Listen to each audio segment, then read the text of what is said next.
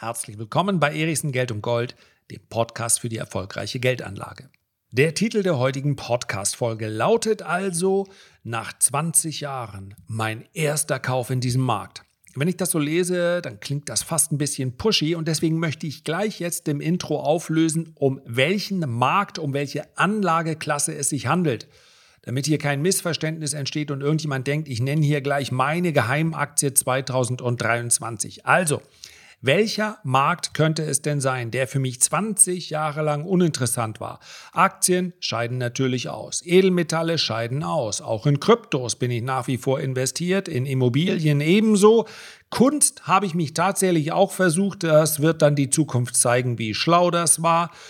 Alkohol, paar Weine, paar Whisky-Sorten habe ich auch gekauft. Ob das jetzt Konsum oder Anlage wird, das wird man erst in einigen Jahren ganz genau sagen können.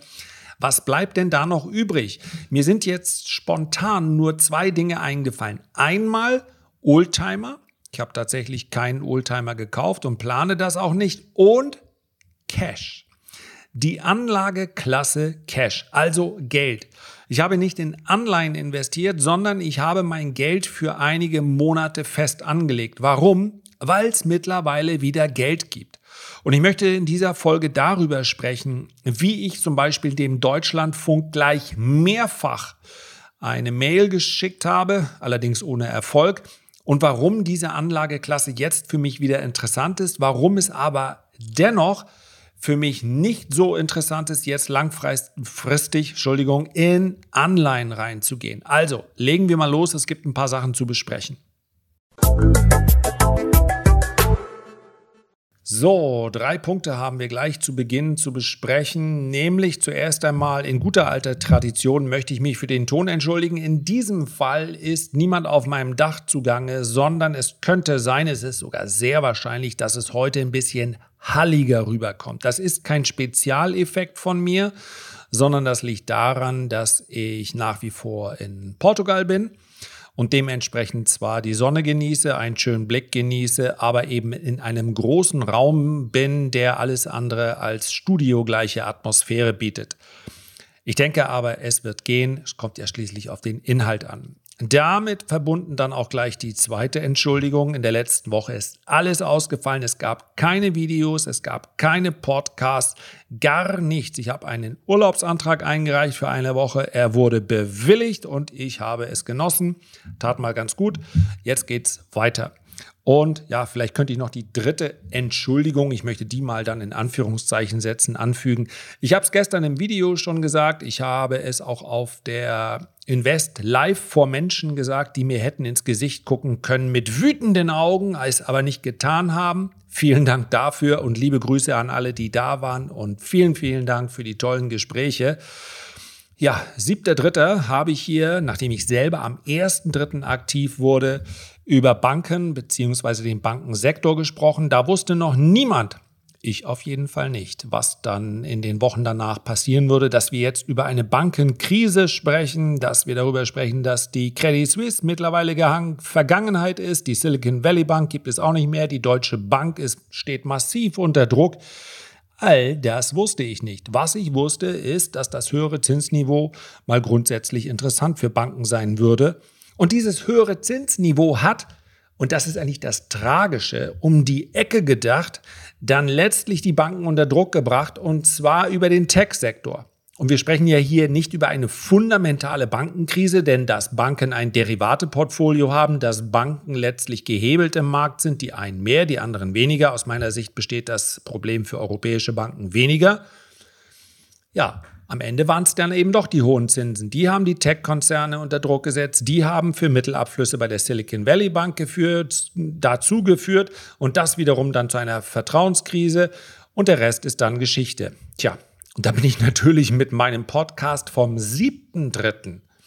Diese Aktien habe ich jetzt gekauft. Ich glaube, so war der Titel. Und es ging eben um Bankaktien. Das ist ja mal ein genial, furchtbar schlechtes Timing gewesen. Ich kann es nicht anders sagen. Und ich glaube sogar, ich habe mir die Folge jetzt nicht nochmal angehört, ich bin mir ziemlich sicher, ich habe über die Banken in den letzten 2015 Video, also sieben, acht Jahren. Ich habe praktisch nie ein gutes Haar dran gelassen. Ich habe gesagt, ich investiere nicht in Banken. Ja, so eine JP Morgan, ist auch nach wie vor nicht in Gefahr, bin ich langfristig äh, investiert gewesen, immer mal wieder, aktuell wieder und plane die auch zu halten. Sehr anständiger Dividendenzahler, klarer Marktführer, ist keine Empfehlung. Ihr wisst ja jetzt, was ihr davon halten solltet, wenn ich über Bankaktien spreche. Aber klar, dass ich da am 7.3. dann endlich mal sage, da werde ich aktiv, das, das musste ja dann kommen. Also wirklich so viele Reports. Einige von euch bekommen ihn ja schon seit vielen, vielen Jahren in denen ich sage, Commerzbank, Deutsche Bank, warum bitteschön sollte man bei diesem Abstieg denn mit dabei sein? Also es gibt ja Institute, mit denen man Geld verdienen konnte und man kann ja einfach mal die Charts der JP Morgan exklusive oder inklusive Dividenden drüberlegen über die Charts von der Commerzbank oder Deutschen Bank. Commerzbank hat auch noch einen Kapitalschnitt. Kein Mensch hat damit Geld verdient.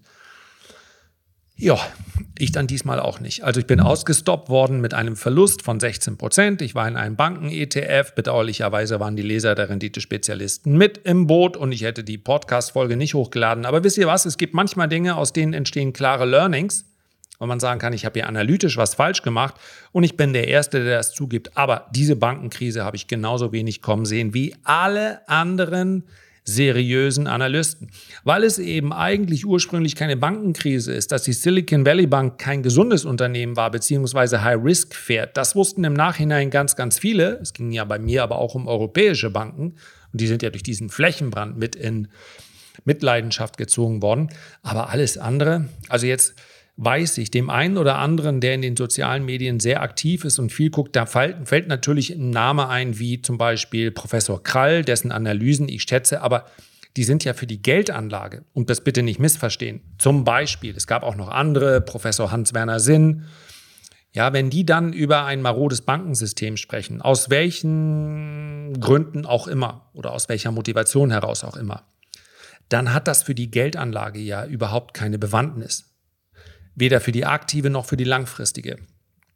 Denn beide, und nochmal, das äh, würdigt niemanden herab, das ist einfach eine, eine Feststellung, beide kritisieren ja auf unterschiedliche Art und Weise das Ganze seit fünf, zehn Jahren, seitdem ich mich damit beschäftige. Und allein die Kritik an einem bestehenden System über eine Dekade hinweg kann natürlich für einen aktiven Anleger zu gar nichts führen. Das, deswegen muss die Analyse nicht verkehrt sein. Aber wenn wir uns Professor Hans-Werner Sinn, an dem ich mich ja hier schon mal, der ein oder andere wird sagen, unnötig abgearbeitet habe, so ist es gar nicht gemeint. Ja, ich habe mir immerhin die Bücher durchgelesen. Also es ist ja nicht so, dass ich da einen großen Bogen drum mache. Aber schließlich und endlich erwarte ich eben, vielleicht ist da meine Erwartungshaltung auch anzupassen, ja, vielleicht liegt es ja auch an mir, vielleicht hätte ich einfach mit einer, äh, mit einer anderen Einstellung daran gehen sollen. Dann erwarte ich zumindest mal bei einem Buch, dass am Ende irgendwann auch eine These, Antithese, Synthese, Fazit, nettes wie ihr wollt, irgendwie kommt, so oder so könnte man es besser machen. Und das fehlt komplett. Das fehlt komplett. Ja, linke Ideologie führt dazu, dass wir den Chinesen erlauben, die Rohstoffe abzubauen, die wir eigentlich brauchen und, und, und. Das bezieht sich jetzt alles auf Fernsehen. Ähm, und äh, auch das mag ja richtig sein. Aber einen Dauerzustand zu kritisieren ist ja, und wir sprechen hier über die Geldanlage, das darf zu Unterhaltungszwecken oder zu, äh, um in irgendeiner Art und Weise zur Meinungsbildung beizutragen, ist es ja gar nicht verkehrt. Aber für mich als Geldanleger hat es eben keinen Wert, wenn jemand dauerhaft einen Standpunkt einnimmt und beispielsweise vor Inflation warnt und der hat dann zehn Jahre später recht. Nur darum ging es mir.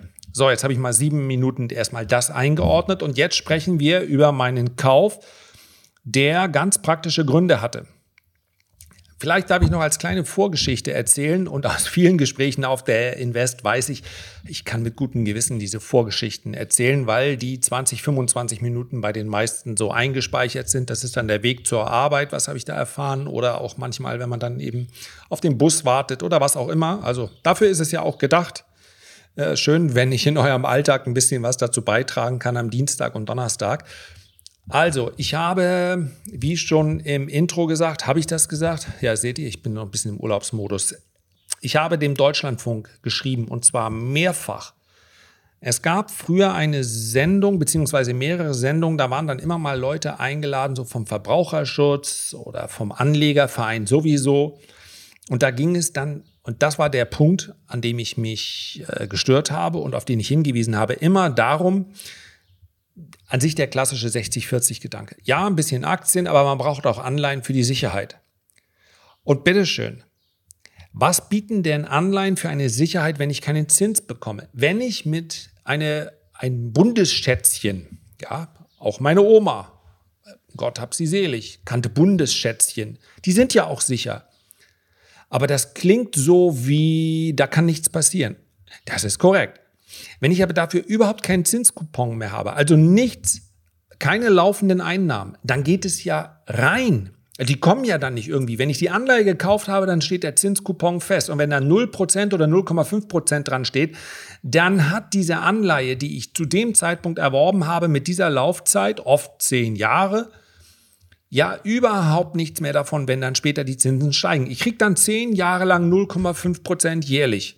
Und am Ende kriege ich immer die 100% zurück.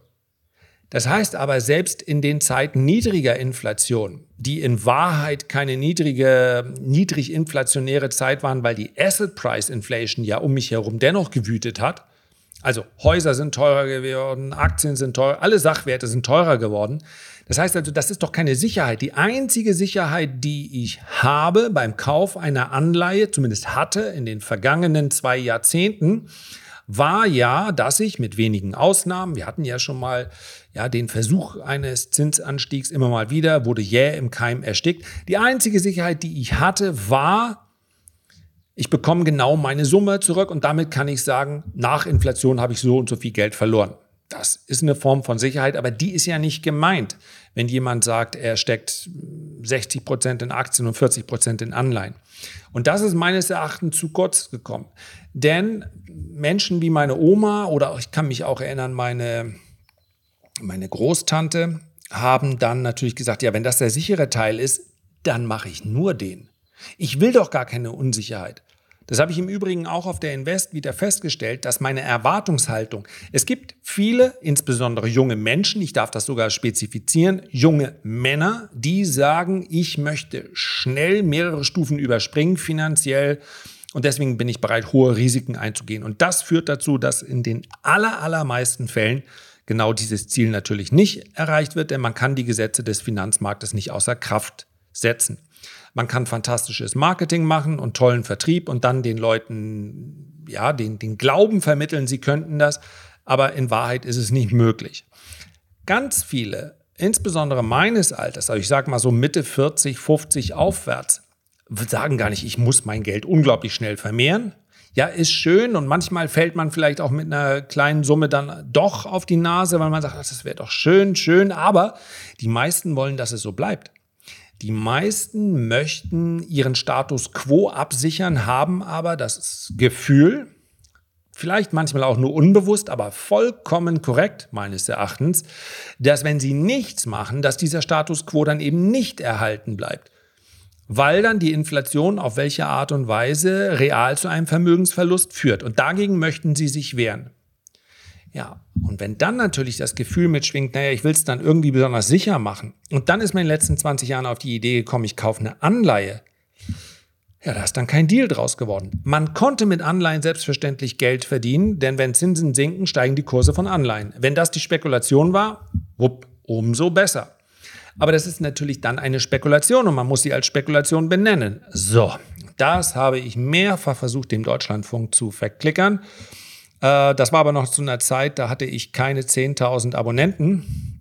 Und da haben die sich wahrscheinlich gesagt, was, was will der Typ? Oder sie haben es einfach in die Tonne getreten.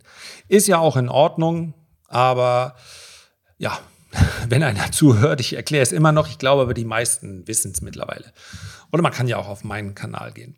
Apropos, an dieser Stelle der Hinweis, mh, weil ich weiß, dass der ein oder andere auch hier zuhört, der sagt, ich hätte gern nach zwölf Minuten dann schon mal eine konkrete Aussage. Gibt es morgen schwarz auf weiß? Falls ich heute irgendwas vergesse, ist es schon wichtig, wenn wir konkret werden.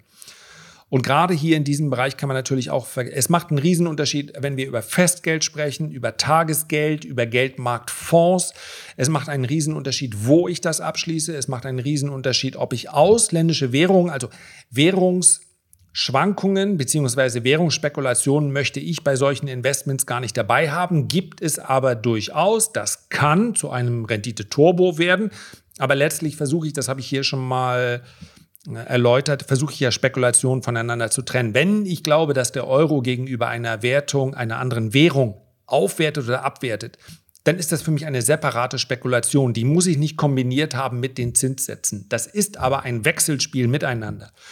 Und wenn man sich solche Vergleiche anschaut, dann muss man ganz genau gucken, wo fließt mein Geld hin. Das haben wir wohl in den letzten Wochen mehr als einmal jeder selbst für sich gedacht, wo ist eigentlich mein Geld? Auf welchen Konten? So, und die allermeisten hoffentlich haben dann sich beruhigt zurückgelehnt und haben gesagt, okay, ich weiß, wo mein Geld ist, ich weiß, wo meine Aktien sind, ich weiß, wo meine Kryptos sind. Da ist es ja noch viel, viel wichtiger. Wichtiger deshalb, weil die Gefahr, etwas verkehrt zu machen, so viel größer ist. Und wenn das so ist, ist alles gut. Ich möchte aber hier nochmal Klarheit schaffen, denn man kann das Ganze natürlich auch mittels ETFs abbilden. Und ich nehme es vorweg, für viele ist das eine ganz ordentliche Alternative, wenn sie das so machen. Es kommt wirklich darauf an, bei welchem, ja, bei welchem Konto beziehungsweise bei welcher Bank man dann ist.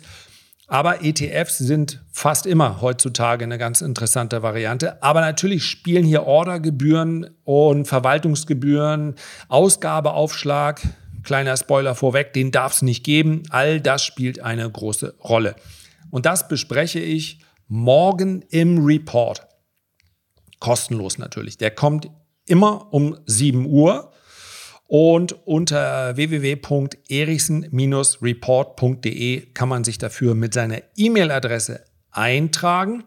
Und wem das jetzt zu schnell ging, hier in den Show Notes, also in der Beschreibung der heutigen Podcast-Folge, findet man die Adresse nochmal drin. Also morgen alles zu Geldmarktfonds bzw. Geldmarkt-ETFs.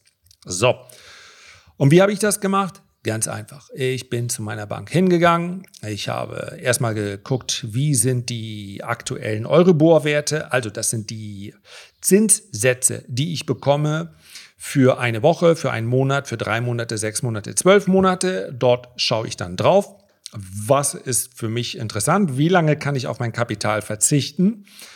Und dann entscheide ich mich für eine Laufzeit. Die Schwankungen, ich nehme mal Stand letzter Woche. Am 24.03. betrug der Euribor für eine Woche 2,878 Prozent. Bitte denkt daran, es ist in Ordnung, obwohl in Wahrheit die Bank eigentlich auch Geld verdient, weil sie ein bisschen weniger bezahlt, wenn sie euch jetzt genau diese Zinssätze gibt. Leichte Abweichungen sind okay. Ja, man muss das dann auch manchmal, also äh, zwei Stunden E-Mails schreiben und diskutieren mit irgendjemandem, wenn es am Ende ja, um 11,50 Euro. Nichts gegen 11,50 Euro. Damit kommt man immer noch in die Kindergeldvorstellung im Kindergeldvorstellung, als ob es sowas gäbe. Also Nachmittagsvorstellung im Kino kostet, glaube ich, 11,50 Euro. Oder ohne 3D, ohne Essen, ohne Trinken. Und insofern, wer sagt, ich will da zwei Stunden meines Lebens investieren, was ich damit nur sagen will, es hilft häufig nachzurechnen, über wie viel sprechen wir auch. Aber man möchte natürlich auch nicht, wenn man eigentlich für seine Laufzeit äh, 2,8 Prozent äh, bekommen sollte, möchte man von seiner Bank nicht 2,2 Prozent. Ja? Der Euribor vor einer Woche beträgt 2,878 Prozent. Stand 24.03. für drei Monate 3,02 Prozent, für zwölf Monate 3,5 Prozent. Was habe ich jetzt ganz persönlich gemacht? Das ist natürlich keine Empfehlung, sondern bei mir geht es einfach darum, dass ich das Geld ja nicht langfristig in den Geldmarkt investieren möchte, sondern ich brauche jetzt halt nicht. Das ist auf meinem Geschäftskonto. Von diesem Geschäftskonto gehen quartalsweise beziehungsweise ähm, teilweise auch sehr viel kurzfristiger Steuern ab, verschiedene Kosten und so weiter. Ich kann aber einen Betrag nehmen, von dem ich sage, der, da lohnt es sich dann, den für drei oder für sechs Monate brauche ich den nicht. Und da habe ich Sicherlich nicht als erster, denn das hätte man auch schon vor drei oder sechs Monaten machen können. Aber ja, für mich war es so im Kopf drin, da gibt es nichts. Ich habe sogar jemanden bei, als er mir die Frage gestellt hat. Also Entschuldigung an denjenigen, der mir im Webinar vollkommen zu Recht die Frage gestellt hat, ob Anleihen denn jetzt nicht eine Alternative wären bei dem Geld. Entschuldigung, wenn ich da geantwortet habe, was willst du denn mit Anleihen? Bitteschön. Ja, also ich meine, Anleihen gleichen doch nicht mal annähernd die Inflation aus. Und wenn wir hier über langfristige Anlage sprechen, dann sind Aktien für mich interessanter. Das ist genau so.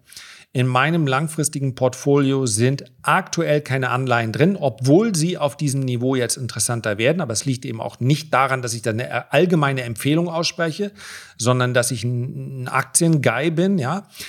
Aber er hat natürlich vollkommen recht. Denn ich kann natürlich auch kurzfristige nehmen. Ich kann auch, wenn wir uns die kurzfristigen Anleihen anschauen, es gibt ja auch Anleihen, die haben nicht eine zehnjährige Laufzeit, es gibt Anleihen, die haben eine 30-jährige Laufzeit, es gibt Anleihen, die haben eine viel, viel kürzere Laufzeit. Und kurzfristigere Anleihen können natürlich interessant sein. Auch Unternehmensanleihen können interessant sein. Emerging Markets Anleihen können interessant sein. Auch dazu gibt es im Übrigen ETFs.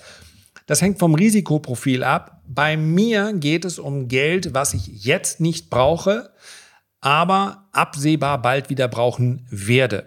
Das ist vielleicht für viele die Situation, das ist etwas anderes meines, es ist sogar, wenn man sagt, ich plane ein Haus zu bauen und ich habe es vielleicht jetzt ein bisschen verschoben, weil die Hauskosten bzw. die Immobilienpreise sind noch nicht so runtergekommen, wie ich mir das vorgestellt habe. Finde ich noch kein Schnäppchen, überhaupt nicht äh, Immobilienaktien sehr wohl. Mann, was habe ich da Lack im Video bekommen? Also es scheinen doch einige in Vonovia und in Deutsche Wohnen, in TAG Immobilienaktien investiert zu sein, weil sie sagen, das sind doch alles Schnäppchen. Allein seit ich das Video gemacht habe, sind die Aktien schon wieder 5% billiger. Ich glaube, die werden zu einer Chance. Das nur mal nebenbei. Aber wenn wir uns die Immobilienpreise bei ImmoScout anschauen, die kommen ja noch nicht so richtig runter. Immobilienkäufer und Verkäufer treffen sich gerade gar nicht. Also, wenn man eine Immobilie kaufen will oder bauen will oder sagt, die Preise sind mir jetzt gerade zu hoch, was ich für eine Handwerker bezahle und, und, und, dann wäre das ja Geld, was man parkt. Ja, parken ist was ganz anderes als investieren. Und bei mir ist es eben Geld, was ich für sechs Monate parke. Und das ist letztlich ein ganz geringer Aufwand, weil es ein Anruf war in meinem Fall und weil bei mir jetzt, das nun mal als Hinweis für eure Bank, wenn das 6,50 Euro kostet, weil eben irgendein Sachbearbeiter und ihr seid bei einem äh, Broker, bei dem ansonsten alles günstig oder sogar für umsonst ist, da ist es dann häufig so, dass solche Sachen eine kleine Gebühr kosten und mal ganz ehrlich, das ist auch in Ordnung.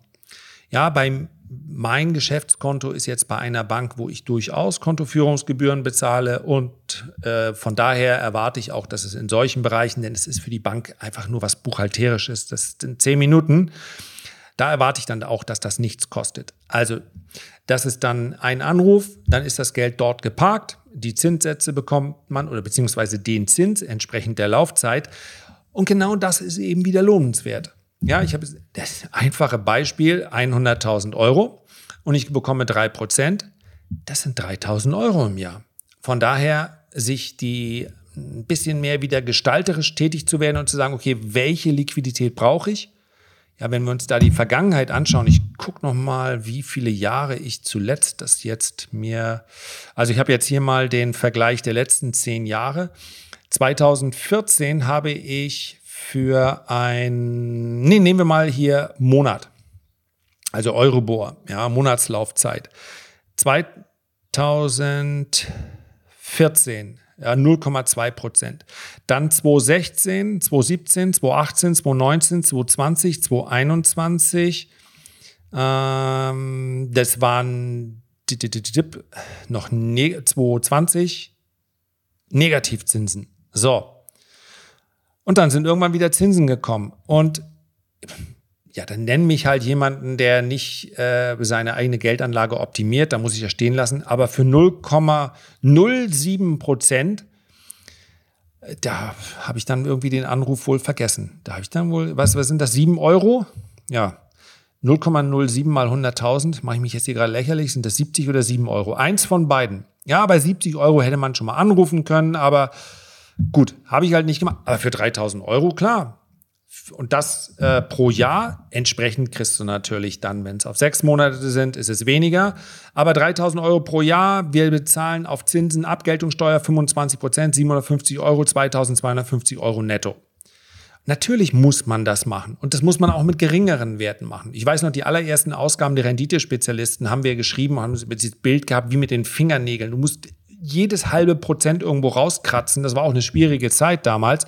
Und das ist natürlich auch korrekt. Wenn ich jedes Jahr mich aktiv entscheide, äh, wie hoch auch immer meine Cash-Reserve ist, aber wenn ich diese Cash-Reserve völlig unangetastet lasse, dann geht mir je nach Zinssatz Das hängt ja dann davon ab, wie viel aus meinem Gesamtportfolio ist Cash. Ja, aber wenn ich das für drei Monate anlege, selbst für die aktive Anlage, da ist es natürlich nicht ganz genau zu sagen, innerhalb von sechs Wochen und deswegen beraube ich mich da auch nicht der Flexibilität. Ich bin gerade in meinem aktiv geführten Portfolio relativ viel Cash. Und für einen Monat könnte man das vielleicht anlegen, aber ich weiß natürlich, guckt euch Bankenkrise an. Ich weiß natürlich nicht, ob vielleicht morgen irgendeins umkippt, irgendein Institut, und wir dann eine crashartige Bewegung haben, dann will ich halt sofort meinen Cash haben. Deswegen tue ich mich schwer in der aktiven Anlage auch nur einen einzigen Cent, auch nur für einen Monat wegzulegen. Aber es gibt ja auch andere Konten. Es gibt ja auch möglicherweise Konten, die erstmal nichts mit Geldanlage zu tun haben, sondern die für andere für andere Projekte geparkt sind und dort dann zu investieren für drei oder sechs oder gegebenenfalls auch für zwölf Monate, das ist sinnvoll. Und wenn man jedes Jahr sagt, auf das Prozent verzichte ich, dann läppert sich das eben auch im Laufe der Jahre. Das hat jetzt nichts zu tun mit, ich gehe wieder langfristig in Anleihen. Das kann man, denn die Zinssätze sind nicht unattraktiv verglichen mit der historischen Inflation. Ja, aktuell ist die Inflation, die sowohl die Verbraucherpreisinflation die Asset Price Inflation kommt darauf an, welchen Markt man sich. Im Moment haben wir keine Asset Price Inflation im Immobilienbereich, denn Immobilien werden günstiger. Wir haben keine Asset Price Inflation im Aktienbereich, denn Aktien steigen jetzt, stand jetzt nicht. Ich nehme das jetzt hier am Sonntag auf. Äh, insofern ist momentan der Treiber der Inflation die Verbraucherpreisinflation. Aber so oder so, einer von beiden steigt praktisch immer und führt dazu, dass wir unser Geld schützen müssen. Und ich glaube, der Effekt hat übrigens Ray Dalio sehr schön gerade beschrieben, der wird nur noch schlimmer. Also Geld, was auf dem Konto ungenutzt liegt, wird so rapide an Wert verlieren, auf die eine oder andere Art und Weise, dass ich wirklich nur noch mal erinnern kann an dieser Stelle, Investieren und Konsumieren schützt vor Inflation. Und das alles in einem vernünftigen Rahmen. Und mit vernünftig meine ich angepasst auf das eigene Leben. Ich habe gerade einen Ausflug noch, dann sind wir auch gleich durch für heute. Ich habe gerade ein auf Instagram, wie heißt das, so ein Reel gesehen. Ähm, da wurden dann mehrere befragt, was ich meinem jüngeren Ich sagen würde. Und erstaunlicherweise sind die meisten, die dann bei sowas mitmachen, ähm, jetzt bitte nicht anfragen, ich bin nicht so ein ganz großer Fan davon. Und TikTok mache ich auch nicht, egal ob von Chinesen oder Amerikanern geführt. Äh, was ich meinem jüngeren Ich sagen würde, das wäre ja eigentlich sinnvoll, wenn das ein 50, 60 oder 70-Jähriger oder noch später sagt. Also als 30-Jähriger mit seinem jüngeren Ich zu sprechen, da erinnert man sich ja vielleicht noch dran. Und dem würde ich auf jeden Fall mal nicht zurufen, spare, wo du nur kannst, überlege, ob du wirklich ähm, dir neue Platten kaufen musst oder überlege, ob du, ja, also bitteschön, das ganze Leben ist nicht optimiert auf die Geldanlage. Hey, wenn ihr jetzt 18, 19, 20, 25 Jahre alt seid, dann weiß ich nicht, ob ihr diesen Podcast hört, aber glaubst mir, so jung, frisch, überzeugend, dynamisch und ähm, voller Überzeugung, dass euer Ego genauso sein sollte, wie es gerade ist, werdet ihr wahrscheinlich nie wieder sein. Also bitte beschäftigt euch nicht den ganzen Tag mit Geldanlage. Es gibt so viel wichtigere Themen als Geldanlage. Das ist eine schöne Nebensache, für mich sogar eine Hauptsache, aber bitte schön, macht doch den Aufbau von Vermögen nicht zu dem Wichtigsten in eurem Leben. Also ruft eurem äh, jüngeren Ich zu, ähm, gib Gas, mach, was du machen kannst. Du weißt überhaupt nicht, ob du dein altes Ich jemals erreichst. Dafür gibt es genügend Beispiele. Bitte, bitte. Das Leben ist doch keine Prävention, Vorsorge und Zahnreinigung. So, schön, schön abqualifiziert nochmal am Ende. Also, schaut an, ob ihr Beträge habt, von denen ihr sagen könnt, ja, Eventuell kann ich darauf einige Monate verzichten. Vielleicht weiß ich sogar sicher, vielleicht weiß ich sogar, ich habe ein Bauprojekt in zwei Jahren. Und dann nehmt das Geld, macht damit was. Sucht euch eine Bank, am besten eine, die äh, in eurem Einzugsbereich und in eurer äh, Währung geführt wird und am besten auch eine, der ihr vertraut. Das ist wichtiger denn je.